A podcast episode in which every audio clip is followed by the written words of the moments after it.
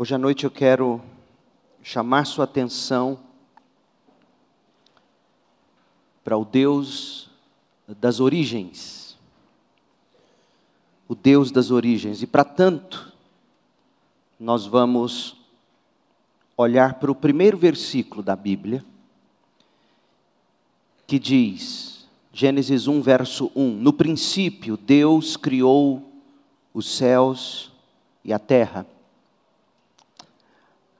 De fato, nós nos concentraremos nas três primeiras palavras hoje. No princípio, Deus.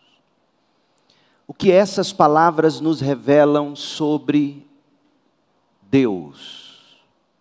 No princípio, Deus criou os céus e a terra. Quando nós dizemos que Gênesis deve ser tomado como fato, não ficção, que Gênesis é a história das origens inspirada por Deus, não estamos de modo algum afirmando que nós somos capazes de entender plenamente a revelação divina, esta revelação divina. Gênesis, de fato, é história, mas grande parte dessa história está muito além de nossa capacidade de compreensão.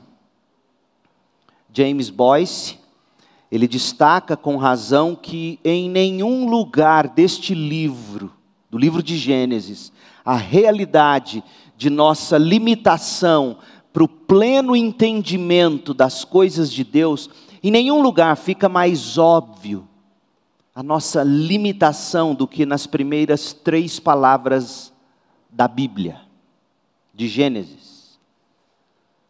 No princípio, Deus. Lemos três palavras, no princípio, Deus. Mas no hebraico, língua original em que foi escrito o livro, essas palavras correspondem a apenas duas: Elohim, Reshit. De fato, são três: Elohim, Bará, Reshit. No princípio, criou Deus. Mas eu quero me concentrar nas, nas primeiras palavras, como a NVT colocou: no princípio, Deus. O prêmio Nobel de Física de 1997, o Dr. Arthur Holly Compton, ele afirmou certa vez que essas palavras introdutórias de Gênesis, é bom você saber disso. Já houve prêmio Nobel de Física que acreditou na Bíblia. Em 1927 ele ganhou o prêmio e ele certa vez ele disse que essas palavras introdutórias de Gênesis, no princípio Deus, são as mais tremendas palavras jamais escritas. Outro estudioso, John Henry Gessner, do Seminário Teológico de Princeton, Princeton começou como uma universidade cristã, e depois ele foi lecionar no Seminário Teológico de Pittsburgh. Ele escreveu que, mesmo que faltassem todas as outras evidências para se estudar a doutrina da inspiração bíblica, as primeiras três palavras do livro de Gênesis são prova suficiente da inspiração da Bíblia, ele escreveu. Por quê? por causa da profundidade dessa declaração. Você precisa se lembrar junto comigo de que os antigos judeus não eram cientistas. E também não eram nem mesmo teólogos ou filósofos profundos. Portanto, o fato de que um povo relativamente primitivo nos legou um livro que incorpora a mais profunda sabedoria, que é o caso dessas palavras iniciais. Um livro que incorpora a mais profunda sabedoria deve nos convencer, desde o início, de que o livro de Gênesis nos foi dado não pela invenção dos judeus, mas pelo próprio Deus. O doutor Gessner, em seu estudo de Gênesis 1, versículo 1, refletiu sobre uma declaração feita um dia numa sala de aula, na época em que ele estudava no ensino médio, professor de física. O professor teria dito, e ele na aula, jovenzinho, teria dito o seguinte: abre aspas, a maior pergunta que jamais foi feita é a seguinte: por que existe algo em vez de nada? Na época, Gartner, jovem estudante, ficou impressionado com aquilo. Por que existe algo em vez de nada? Só que Gerstner amadureceu e, e, e, gradualmente Gerstner percebeu que essa não é uma questão profunda. Na verdade, ela nem é uma pergunta verdadeira, porque se nada realmente é nada, então nada desafia a formulação e a proposição desaparece. Ora, o que é nada? Se você acha que você pode responder o que nada é, Gartner argumentou, você é a pessoa menos qualificada para responder o que é nada. Assim, assim que você diz que nada é alguma coisa, nada deixa de ser nada e se torna aquilo que você definiu. Então não era uma pergunta tão profunda. Gessner era especialista na vida e na teologia de Jonathan Edwards. Então ele citou uma frase de Edwards. Edwards era brilhante. Edwards definiu o nada da seguinte forma: nada é o que pedras adormecidas sonham. Imagina uma pedra sonhando. Impossível.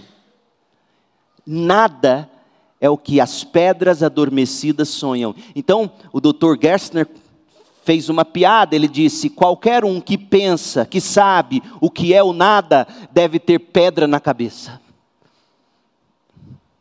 O que havia no princípio?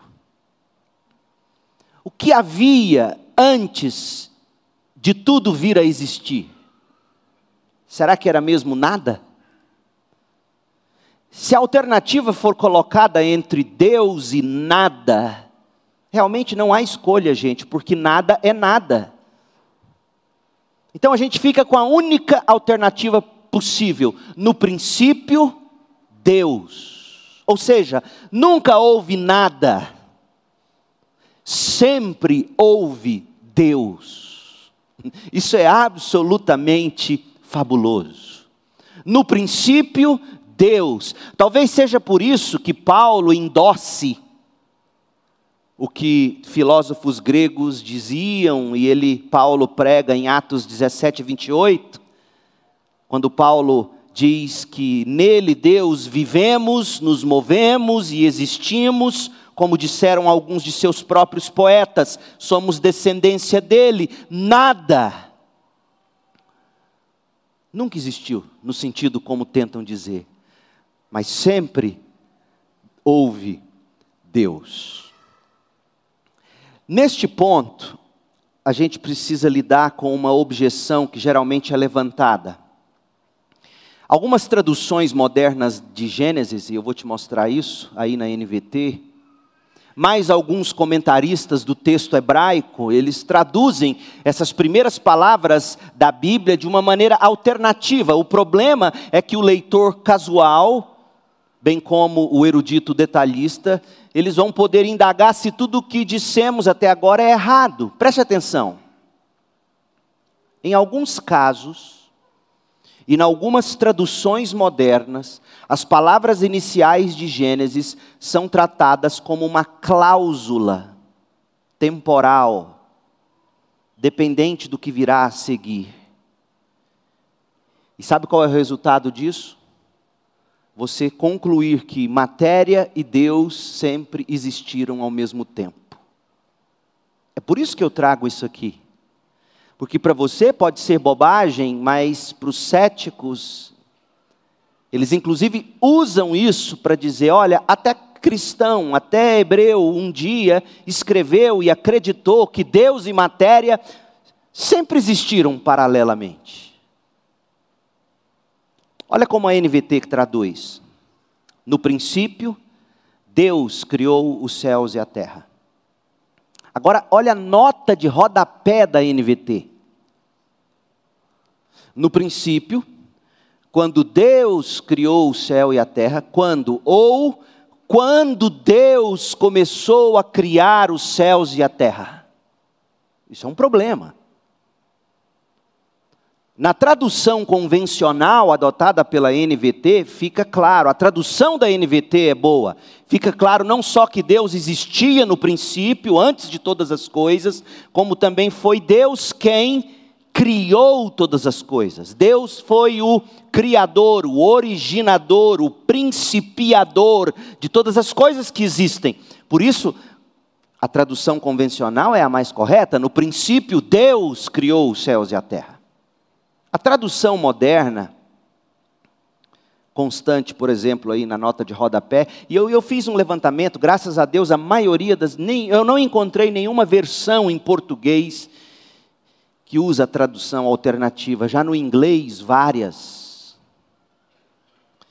E se você adota a opção da nota de rodapé, você fica com a ideia de que a matéria existia, Deus existia, e aí Deus começou um dia, no princípio, quando ele decidiu pegar essa matéria, ele começou a criar os céus e a terra. As implicações dessa tradução moderna são muito claras. Se é ou não é precisa essa tradução moderna, nós vamos chegar a essa questão daqui a pouco, uma coisa já está bastante clara. Se você adotar a tradução moderna, você nega, ou pelo menos ignora, uma criação absoluta, uma criação ex nihilo, como se diz, uma criação a partir do nada. A tradução moderna torna a matéria pré-existente. E, portanto, não nos apresenta um começo, um princípio absoluto. O que se dizer sobre essa interpretação ou sobre essa tradução moderna? É uma tradução possível, caso contrário, nós não a teríamos nem mesmo em notas de rodapé, como nós temos aqui na NVT. A palavra reshith pode realmente ser traduzida desse modo: quando Deus começou, em vez de no princípio. Mas o fato de esta ser uma tradução possível, preste bem atenção, não significa que ela seja correta. De fato, quando a gente começa a examinar mais detalhadamente o assunto, há várias razões pelas quais a tradução convencional, no princípio, em vez de quando Deus começou, no princípio deve ser a preferida. Deixe-me te dar três razões básicas, rapidamente. Primeiro, a simplicidade natural da sentença hebraica. Os hebreus sempre escreveram muito simples, frases curtas. Na língua hebraica não existe, não é que não existe, existe, mas é muito, muito difícil, é muito raro, frases longas, complexas, com sentenças subordinadas. Então, por exemplo, se você adotar a tradução moderna, você estaria lendo mais ou menos assim: Quando Deus começou a criar os céus e a terra, a terra estando naquele momento sem forma e vazia, as trevas pairando sobre a superfície do abismo, e o Espírito de Deus pairando sobre as águas, Deus disse: haja luz e houve luz. Você entendeu? Ele está dizendo: olha, Houve um tempo em que a matéria sempre existiu, Deus existiu, as coisas eram sem forma e vazia, e Deus então decidiu dar forma. É uma tradução possível, mas não é correta. E por que não é correta? Ouça meus dois outros argumentos. O verbo criar. O verbo criar do hebraico bará é usado somente em relação a Deus criando algo que nunca existiu. Existe um verbo em hebraico para você usar e falar que Deus forma a partir de algo que já tinha sido criado. E o verbo no português é fazer, do hebraico assar. Então, se de fato a matéria era pré-existente, e Deus um dia resolveu começar a dar forma, o verbo não teria sido bará, criar, teria sido assar. Deus começou a fazer as coisas ter ordem, percebe? É muito importante você saber disso, porque há céticos que vão usar traduções modernas para fazer você acreditar e deixar você confuso. Ah, então é possível, então a matéria é pré-existente, qual é o problema da matéria pré-existente? Calma. Eu, eu vou te mostrar qual é o problema. Star Wars revela isso muito bem. Terceiro argumento: Gênesis é um livro de começos. Mas ao nos contar sobre a, a origem de tudo, o livro teria falhado se o livro tivesse mostrado para nós que a matéria já existia, Deus já existia, e aí Deus resolveu dar forma ao que já existia. Não, não seria um livro de começos, seria um livro de formas. E esse não é o propósito de Gênesis. O propósito de Gênesis é nos mostrar que o Deus que fez aliança com Abraão, de onde nasceria o Messias, esse Deus é o Deus que sempre existiu, nunca houve nada, sempre houve Deus, e Deus um dia, do nada, cria a matéria, cria o tempo, cria o espaço, cria todas as coisas. Aí você deve estar perguntando, por que que estudiosos modernos, por que que tradutores da Bíblia resolveram fazer isso? Sabe qual é a resposta? Lembra do que eu tratei dos mitos, os mitos babilônicos, egípcios? Nos mitos babilônicos, a matéria sempre foi pré-existente e os deuses conviviam com elas. Então, o tradutor já parte do pressuposto de que Gênesis, na verdade, é um copia e cola dos hebreus. Então, eles querem encaixar a narrativa da criação com a ideia dos épicos mitológicos, sobretudo o épico babilônico da criação. Esse é o perigo de você querer fazer a Bíblia ser relevante. Você não é chamado a fazer a Bíblia ser relevante. Você é chamado a pregar e a ensinar a Bíblia com fidelidade. Esclarecido isso, esclarecido que Deus sempre existiu, nunca houve nada, sempre houve Deus, esclarecendo que a matéria não é pré-existente, esclarecendo que a matéria é fruto do ato criador de Deus, estabelecendo que esse Deus sempre existiu e criou todas as coisas do nada. A cláusula de abertura de Gênesis, essa frase introdutória da Bíblia, além de, de nos atestar o que eu acabei de dizer, nunca houve nada, sempre houve Deus, desde a eternidade, Ele criou todas as coisas.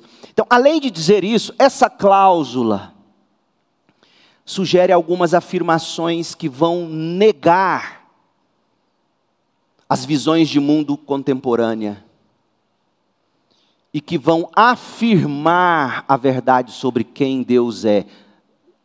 Só nesse primeiro versículo. Se Deus sempre existiu e se Deus criou todas as coisas do nada, a primeira afirmação negativa, mais clara, é a negação ao ateísmo. Se Deus sempre foi, se Deus sempre existiu e estava no princípio, criando do nada todas as coisas, então havia, e há, e sempre haverá um Deus. Como Afinal, poderia ser de outra forma. Dizer menos seria dizer que Deus é dependente da criação. ou no mínimo dependeu do que já existia para formar o que hoje é como é. É dizer que Deus está sujeito às mesmas leis e, portanto, não poderia estar antes de tudo e no início da criação, como Gênesis afirma que Deus estava. Segundo Gênesis,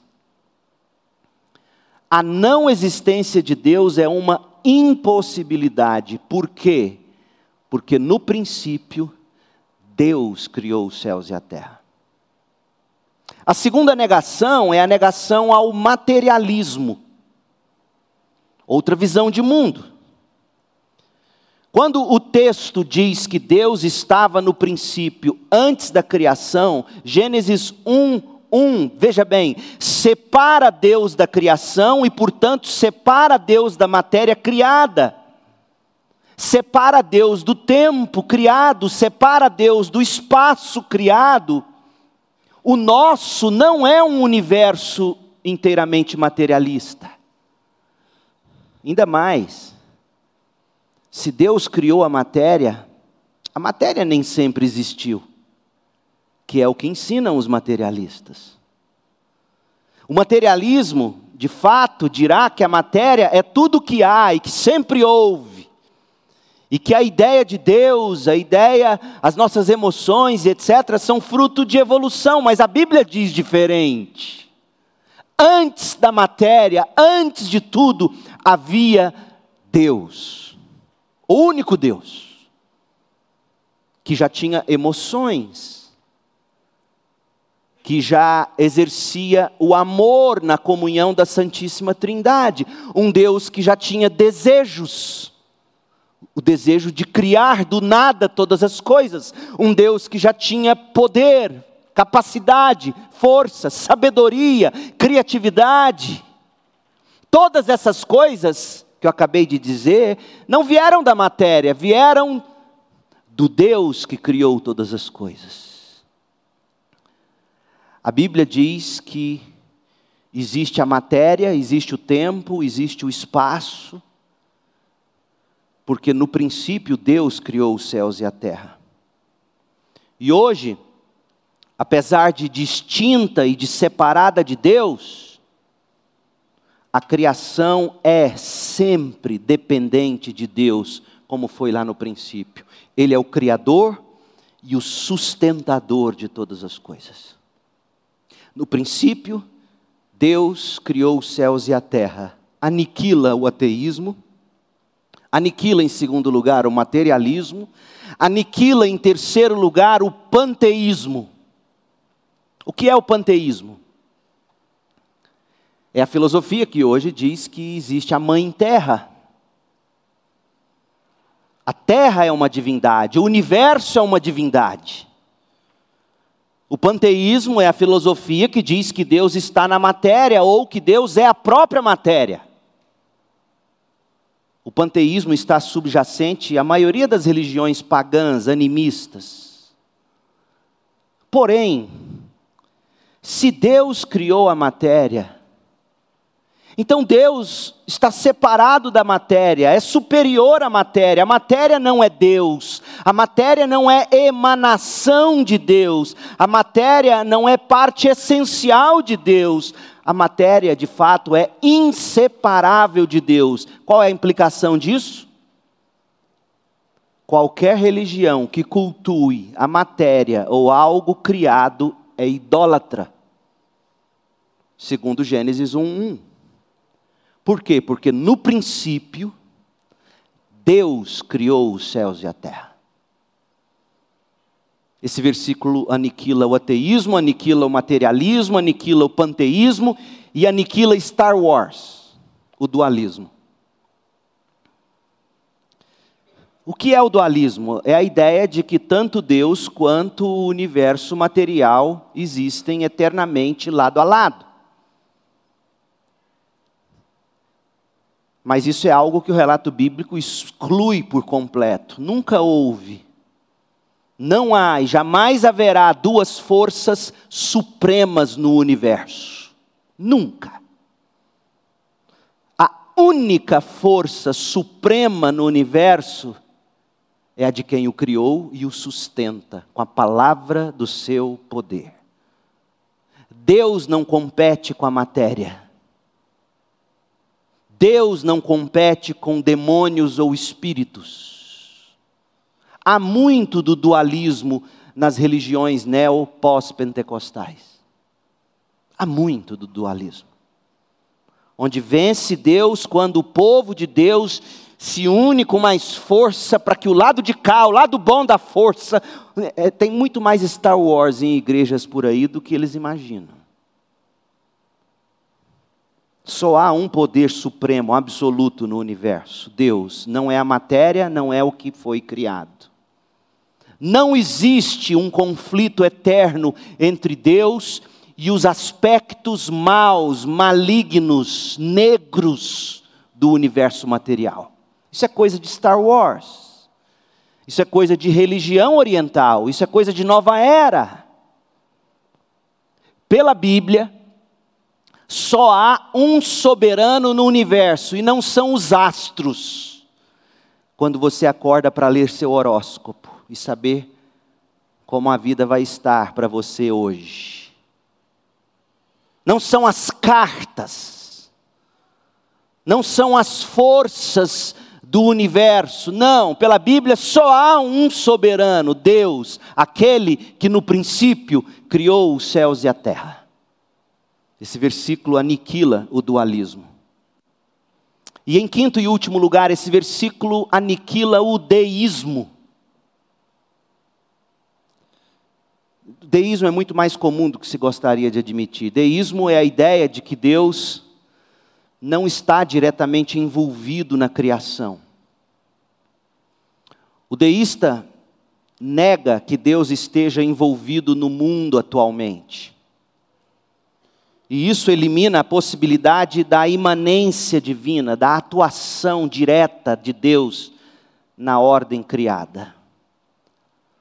A maioria dos pais fundadores americanos, contrário do que se pensa, eram não teístas, e sim deístas, ou seja, Deus é o é como se fosse um grande relojoeiro do universo. O que faz o relojoeiro? Ele dá corda no relógio e deixa o relógio funcionar sozinho. Deísmo. Muito daquelas filosofias que Paulo confrontou no Areópago, em Atenas, como vimos hoje pela manhã, vem também de algum modo do deísmo, especialmente os estoicos. Há um Deus que criou, mas ele está tão distante, tão distante, não interfere, que viva a sua vida do jeito que você quer. Ele, ele, ele deu corda, ele te deu a vida, agora com você. Pois bem, o ateísmo, o materialismo, o panteísmo, o dualismo, o deísmo, isso está em todas as séries, novelas, filmes, conversas, aulas que você possa imaginar. É impressionante. Domingo, quando eu for voltar a Atos, eu vou citar um dos poemas mais famosos da era vitoriana na Inglaterra. E eu estou amando a série Blacklist. Reddington, que chapéu bonito.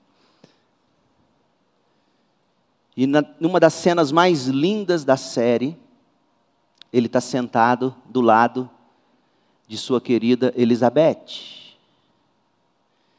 E ela já em coma por meses. E aparece ele sentado, lendo você, dá, você tem a impressão de que é um versículo da Bíblia, porque o livro até parece uma Bíblia. Mas ele estava lendo aquele poema que termina dizendo: Eu sou o capitão da minha própria alma. Sociedade dos Poetas Mortos, Captain, my Captain, lembra? Portanto, não se iluda. Nada do que você lê, assiste, curte, está desatrelado de alguma visão de mundo.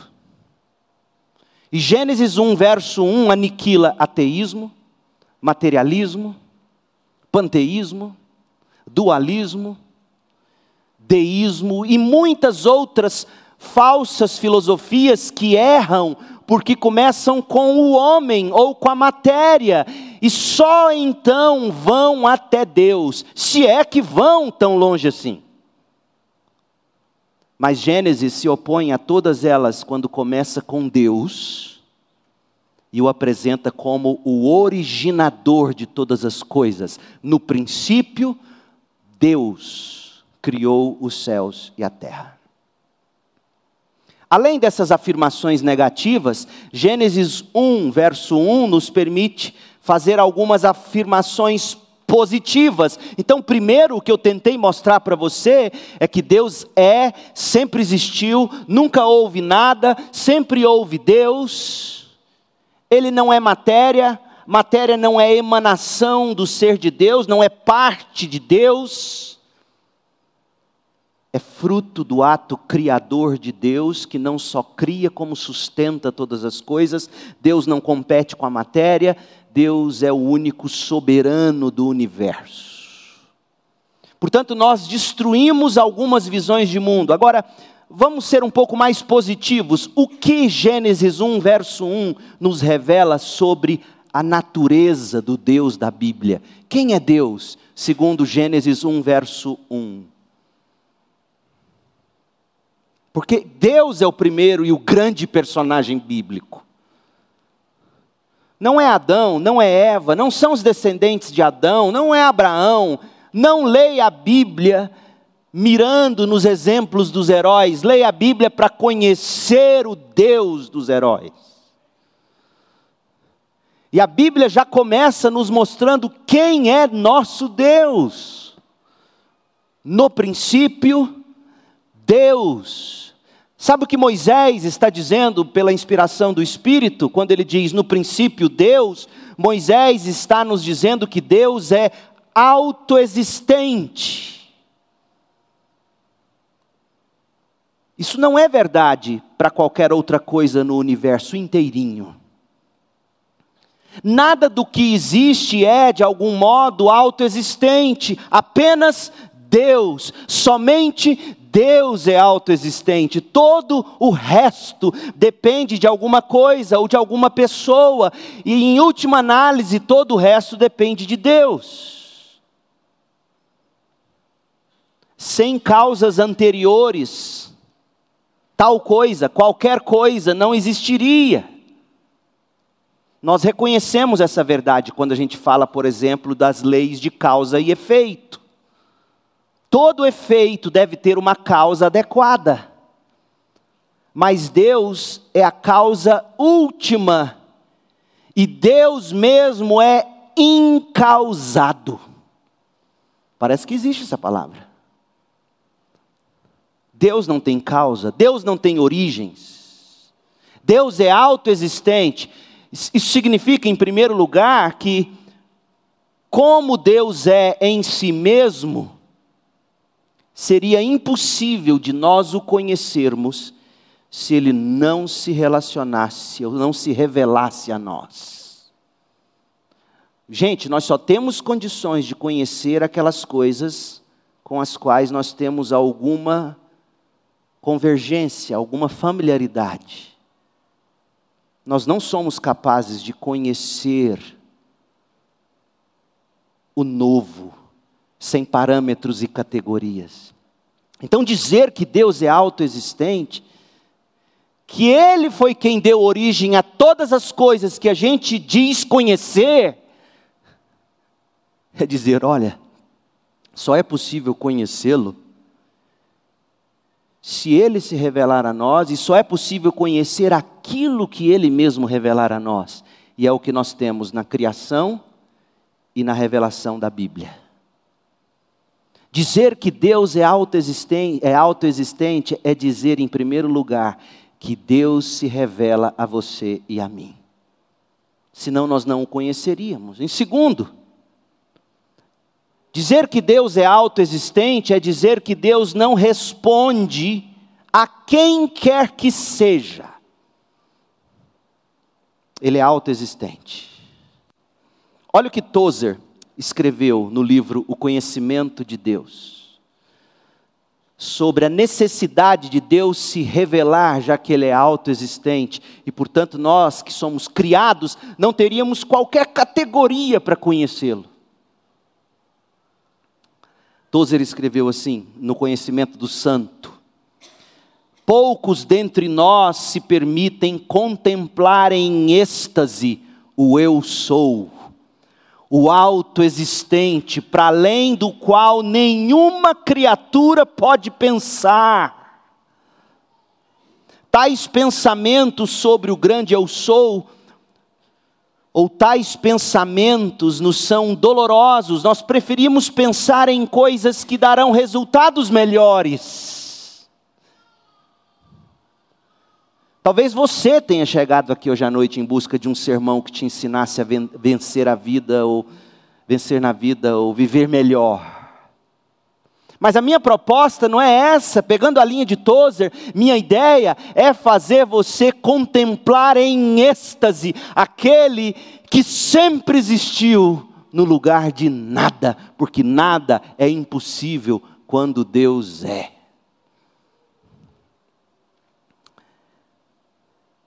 Nós preferimos pensar em coisas que darão resultados melhores. Por exemplo, diz Tozer, fabricar uma ratoeira mais eficaz.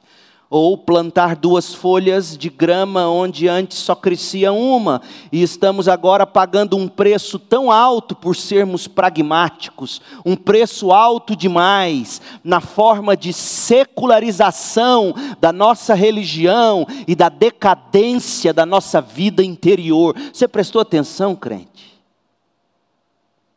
De tão obcecados com aquilo que vai me ensinar a ser mais feliz e viver melhor, a gente não vai para Deus em busca de conhecer Deus, simplesmente quem Deus é. O resultado disso é a decadência, é a secularização, inclusive da fé e da vida interior. Deus se revela a nós. E ele começa se revelando em Gênesis 1:1 dizendo que nunca houve nada. Pelo contrário, houve um princípio quando ele criou do nada os céus e a terra. A autoexistência de Deus também significa, além de que ele precisa se revelar a nós e a nós ele se nos revela, a autoexistência de Deus também significa que Deus não responde, Deus não presta contas a nós. E a gente não gosta disso. A gente quer que Deus preste contas de si mesmo. A gente quer que Deus defenda para nós suas ações. A gente quer que Deus haja sob a nossa lógica, e quando Deus age de um modo que fere a nossa lógica, a gente se ofende com Deus.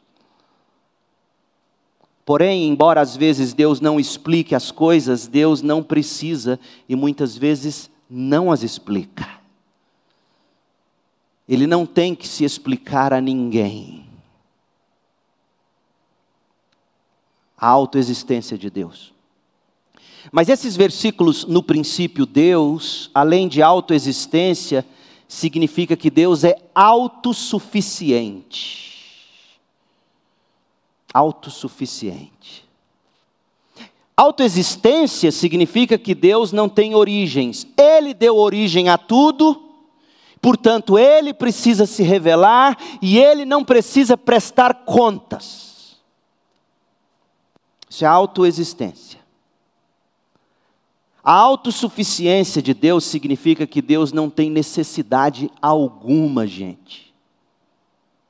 Deus não depende de nada, Deus depende de ninguém o mesmo não é verdade sobre nós, criaturas. Nós dependemos de outras coisas, nós dependemos, por exemplo, de oxigênio para viver. Se o nosso suprimento de oxigênio for cortado, mesmo que por alguns momentos nós morremos, dependemos da luz, dependemos do calor, da gravidade, das leis da natureza. Se pelo menos uma dessas leis deixasse de funcionar, todos nós morreríamos imediatamente. Mas nenhuma dessas leis se aplica a Deus. Deus criou todas essas coisas. todas essas coisas das quais somos dependentes poderiam desaparecer. Mas Deus ainda existiria, como Ele sempre existiu. De eternidade a eternidade, diz a Bíblia, Ele é Deus autossuficiente.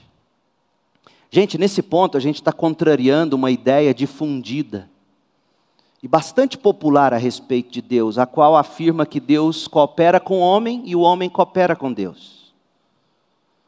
Deus ajuda quem cedo madruga. Esse tipo de teologia. Cada um suprindo, por sua vez, algo que falta no outro. Imagina-se, por exemplo, que Deus carecia de glória e nos criou para suprir essa carência. Dizem por aí que Deus precisa de amor, do nosso amor, e portanto Ele nos criou para amá-lo. E nós somos o maior presente de Jesus para Deus. Vai dormir um sono. Quem criou todas as coisas tem necessidade de nada, ninguém Alguns falam sobre a criação como se Deus estivesse sozinho e nos criou para fazer companhia. Mas Deus não precisa de nós, nunca precisou. Deus jamais precisará da gente, Deus não precisa sequer de adoradores. Olha o que Arthur Pink escreveu no livro Os Atributos de Deus. Abre aspas. Deus não estava sob nenhuma coação, nenhuma obrigação, nenhuma necessidade de criar. Que Deus escolheu fazer isso foi puramente um ato soberano de sua parte, causado por nada fora de si mesmo, determinado por nada além de sua própria mera vontade e prazer. Pois Deus fez todas as coisas conforme o conselho da sua vontade, Efésios 1:11. O fato de Deus ter criado foi simplesmente para manifestação de sua própria glória. Deus não ganha nem mesmo com nossa adoração. Ele não precisava daquela glória externa de sua graça que brota de seus redimidos, pois sem ela ele é glorioso o suficiente em si mesmo. O que foi que o moveu a predestinar seus eleitos para o louvor da glória de sua graça? Foi, Efésios 1:5 nos diz, segundo o propósito de sua vontade. A força disso, meu povo, diz, diz, meu povo sou eu, mas eu estou lendo aqui o Pink. A força disso é que é impossível trazer o Todo-Poderoso sob obrigações para com a criatura. Deus não ganha nada de nós. Aí você pode dizer, pastor, isso aí diminui o valor do ser humano. Não diminui, não? Não é esse o caso? Não, não é esse o caso. Isso não diminui o valor do ser humano, isso coloca o valor do ser humano no lugar devido. E sabe qual é o nosso grande problema hoje? É a gente se achar demais, gente. O valor do ser humano está tão somente sendo aqui colocado no único lugar que é possível ser sustentado o nosso valor de acordo com a nossa maneira de pensar, nós temos valor por causa do que nós imaginamos que nós podemos fazer para Deus, ou pelo que somos em nós mesmos. Isso tem outro nome, isso não é valor, isso tem nome, isso chama-se orgulho, tolice, vaidade. De acordo com a perspectiva bíblica, nós temos valor porque Deus nos concede valor ao nos criar a sua imagem e semelhança. O nosso valor se deriva da graça de Deus na criação e na eleição da graça para nossa salvação, gente. Desse modo, Deus não precisa de ajudadores, Deus não precisa de defensores. Ele, diz Isaías 64, 4, Ele, Deus, é quem trabalha por aqueles que nele confiam e desse modo recebe toda a glória. Como isso é importante, a autossuficiência de Deus expressa em Gênesis 1. Tudo isso é de grande importância, porque quando realmente percebemos que Deus é o único ser verdadeiramente autossuficiente, é que a gente começa a entender por que, que a Bíblia tem tanto a dizer sobre a necessidade de fé somente em Deus e por que a incredulidade é tão pecaminosa? Deixe-me ler outro trecho de Tozer para você. Abre aspas. Dentre todas as criaturas, não há uma sequer que ouse confiar em si própria. Deus é o único que confia em si mesmo. Todos os demais seres devem confiar em Deus. A incredulidade, na verdade, é uma perversão da fé, porque a incredulidade coloca sua confiança em mortais, ao invés de colocá-la no Deus vivo.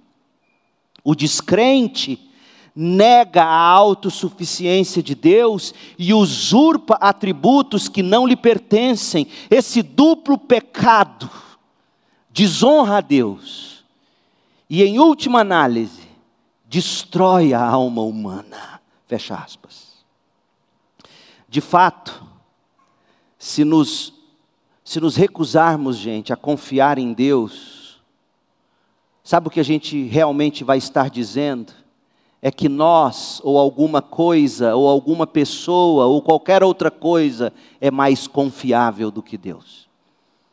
E isso é uma calúnia contra o caráter de Deus, é loucura, porque nada se sustenta em si mesmo, apenas Deus. Por outro lado, se a gente começa confiando em Deus, crendo em Deus, a gente começa a construir uma base sólida para a vida. Desse modo, porque Deus é suficiente, autossuficiente, a gente pode começar descansando nessa suficiência e trabalhar efetivamente para Ele, servindo-o, fazendo discípulos, praticando atos de amor, sustentados no poder de Deus. Deus não precisa de nós, mas a alegria de conhecê-lo está em saber que Deus, no entanto, se inclina para trabalhar em e por meio de seus filhos. Deus é autossuficiente. Ele nos criou para desfrutarmos desse tão indescritível poder, desse ser tão cheio de si mesmo. Eu fiquei analisando. Por que, que eu estou gostando tanto do Reddington? Eu, eu faço essas perguntas.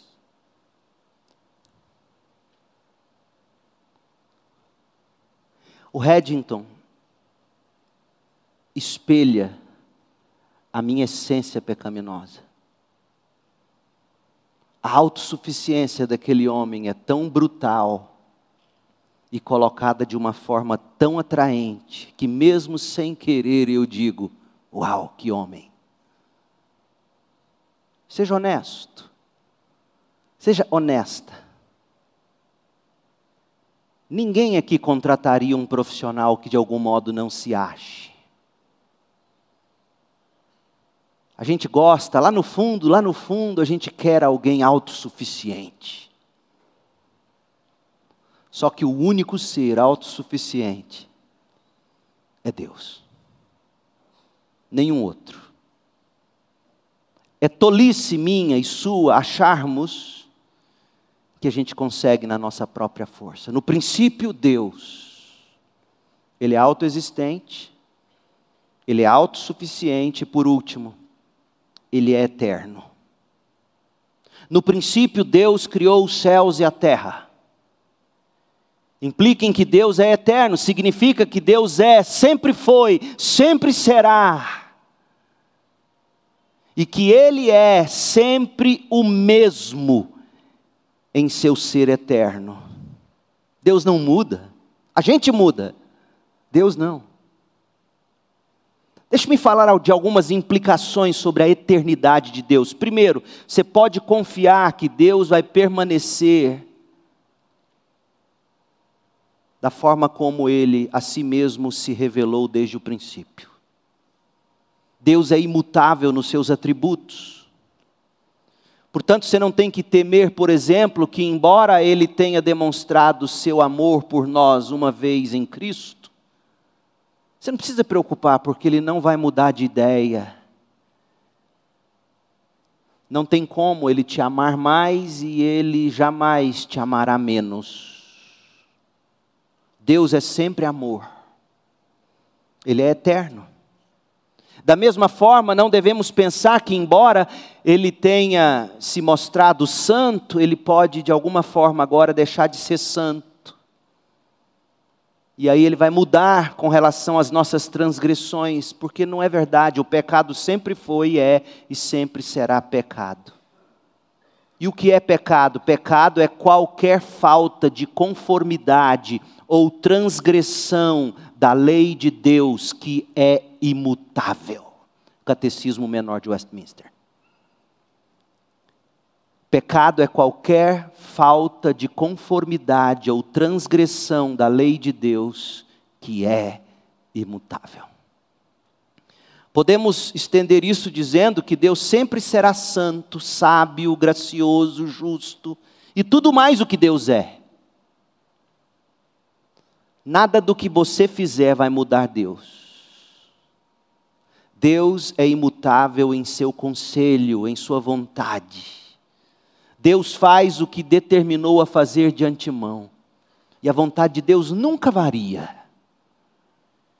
Essa é uma fonte de grande conforto para o povo de Deus. Porque se Deus fosse como nós, você não poderia confiar em Deus. Porque eu e você mudamos. Se Deus fosse como nós, suas promessas também mudariam. Eu e você não poderíamos depender dele, mas Deus não é como nós, Deus não muda. Consequentemente, os propósitos permanecem fixos de geração em geração.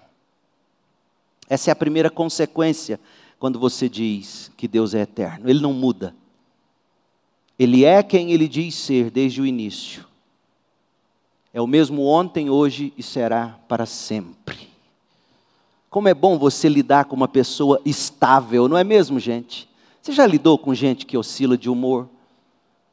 Você já lidou com gente que hora está de um jeito, hora está de outro, dependendo do que você tem que pisar em ovos? Já lidou com gente? Você não precisa pisar em ovos com Deus. Ele não muda. O humor de Deus não oscila. Ele é santo, ele é justo. Não muda. Ele promete, ele cumpre. Como é bom saber que Deus é constante. Mas a última coisa sobre a eternidade de Deus, a segunda consequência, é que Deus, além de constante, além de imutável, porque Ele é eterno, deixa eu te dizer uma coisa: Deus é inescapável. Você pode correr dele agora, você pode não querer lidar com ele agora, mas como Deus nunca morre e nunca some,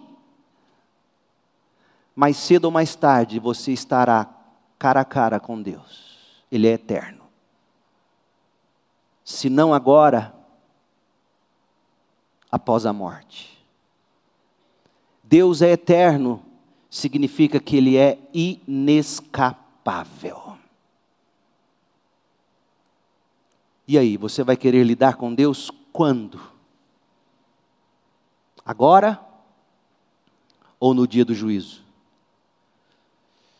No princípio, Deus criou os céus e a terra, Gênesis 1. Nisto, gente, em síntese, reside a profundidade do primeiro versículo da Bíblia. Deus é autoexistente, Deus é autossuficiente, Deus é eterno e todo-poderoso.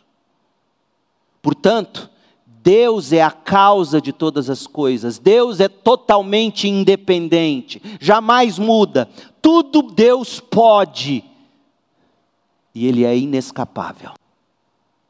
Deixa eu te dizer uma coisa: essa é apenas a superfície da profundidade desse primeiro versículo da Bíblia.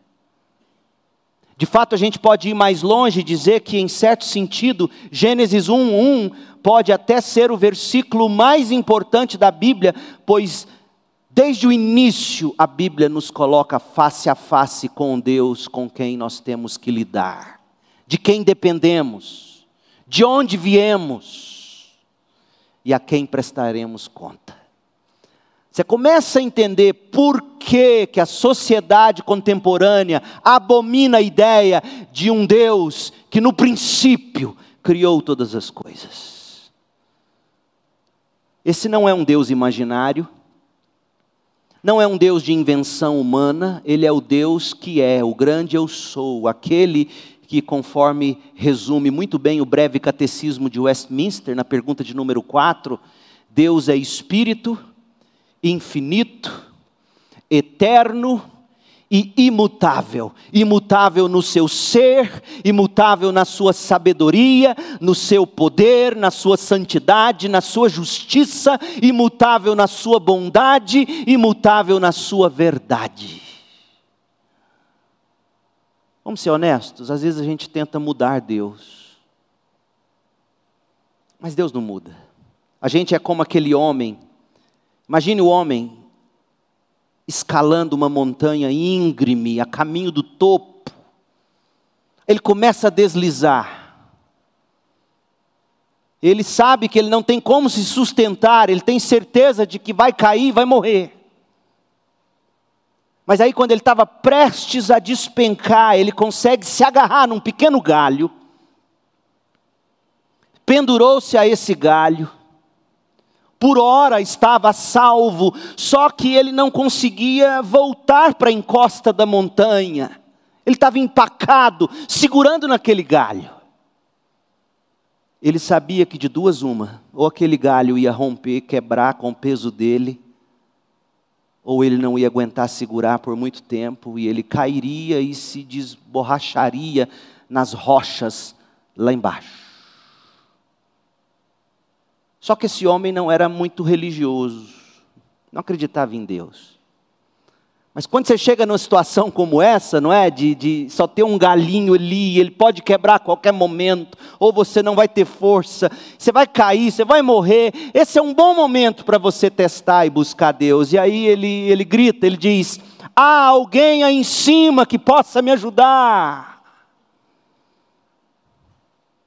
Ele não esperava a resposta. Mas ele ficou tão surpreso porque uma voz grave, profunda respondeu: Sim, estou aqui e posso ajudá-lo. Só que imediatamente veio a contrapartida. Mas primeiro, disse a voz, você terá que largar esse galho, aí eu te ajudo. Fez-se um silêncio, o homem olhou para cima de novo e gritou: Há mais alguém aí que possa me ajudar? A gente é assim. Em que galho você se agarrou e dele não solta mais? E Deus diz: largue isso. E você diz: não. Tem outro Deus aí que me aceita com meu galho. Óbvio que não há mais ninguém, existe apenas um Deus aquele que era no princípio e que sempre será, e ele é capaz de ajudar. Mais do que isso, ele está disposto a ajudar e até mesmo oferece a sua ajuda. Como, gente, como é maravilhoso poder conhecer esse Deus desde o início. Gênesis 1 nos dá a chance de chegar a termos com Deus e receber a ajuda com Deus, ajuda de que nós precisamos de Deus, sabendo que, certamente, se você não lidar com Ele agora, se você não largar esse galho agora, e se jogar a Ele em Jesus Cristo, é inescapável. Você terá que lidar com ele. Sabe quem entendeu isso? Pedro, o apóstolo.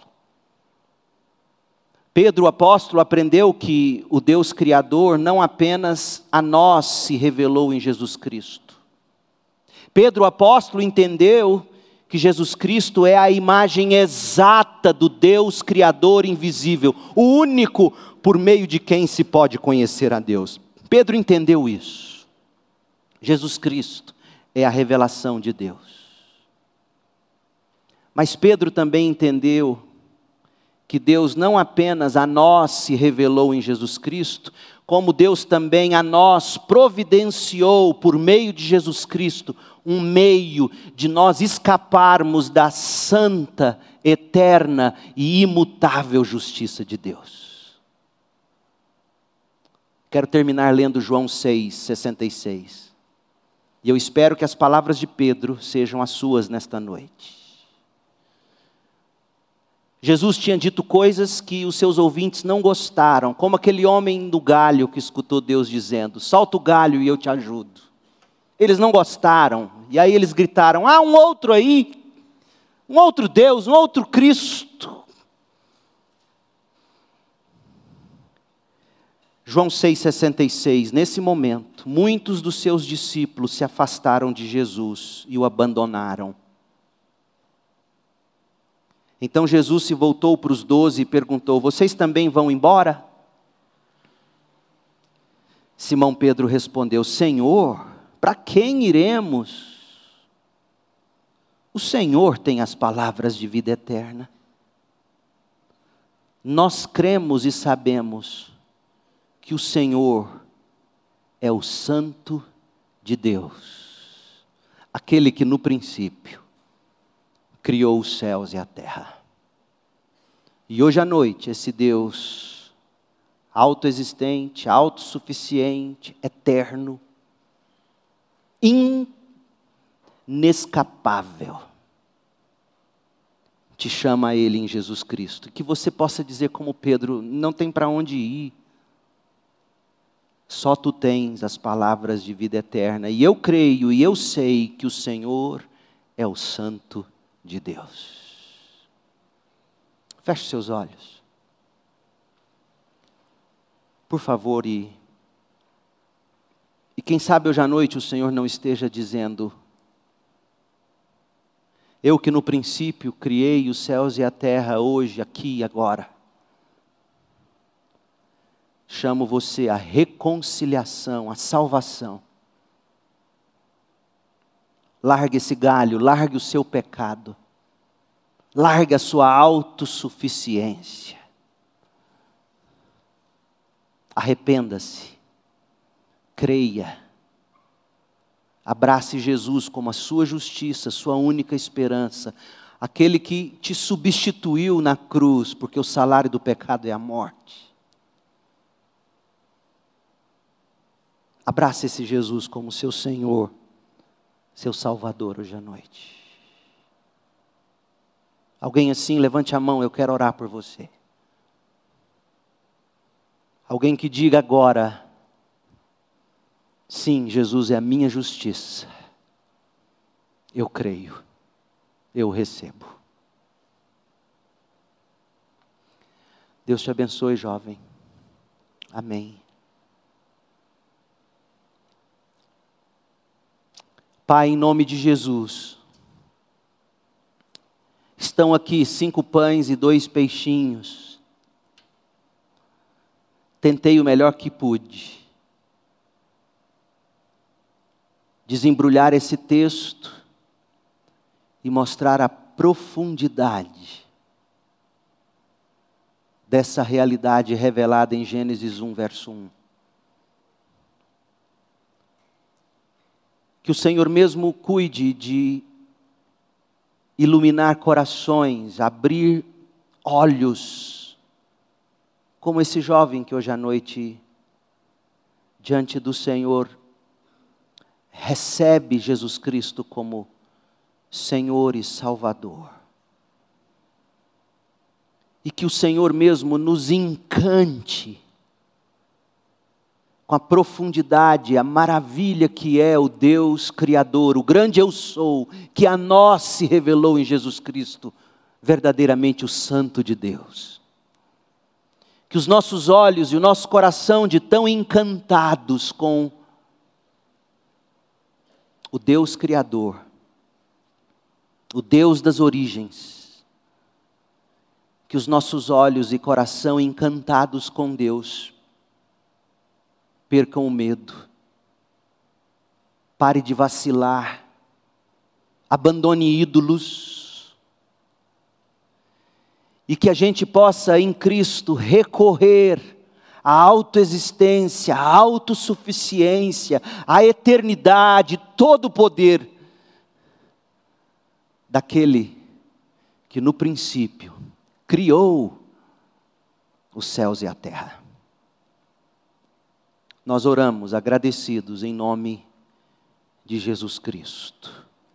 E pedimos e te peço que a graça de Jesus, o amor do Deus Criador, a comunhão, a consolação do Espírito, estejam sobre o teu povo aqui espalhados pela terra, hoje e até que o Senhor Jesus, o Rei dos Reis, volte para estabelecer seu reino eterno.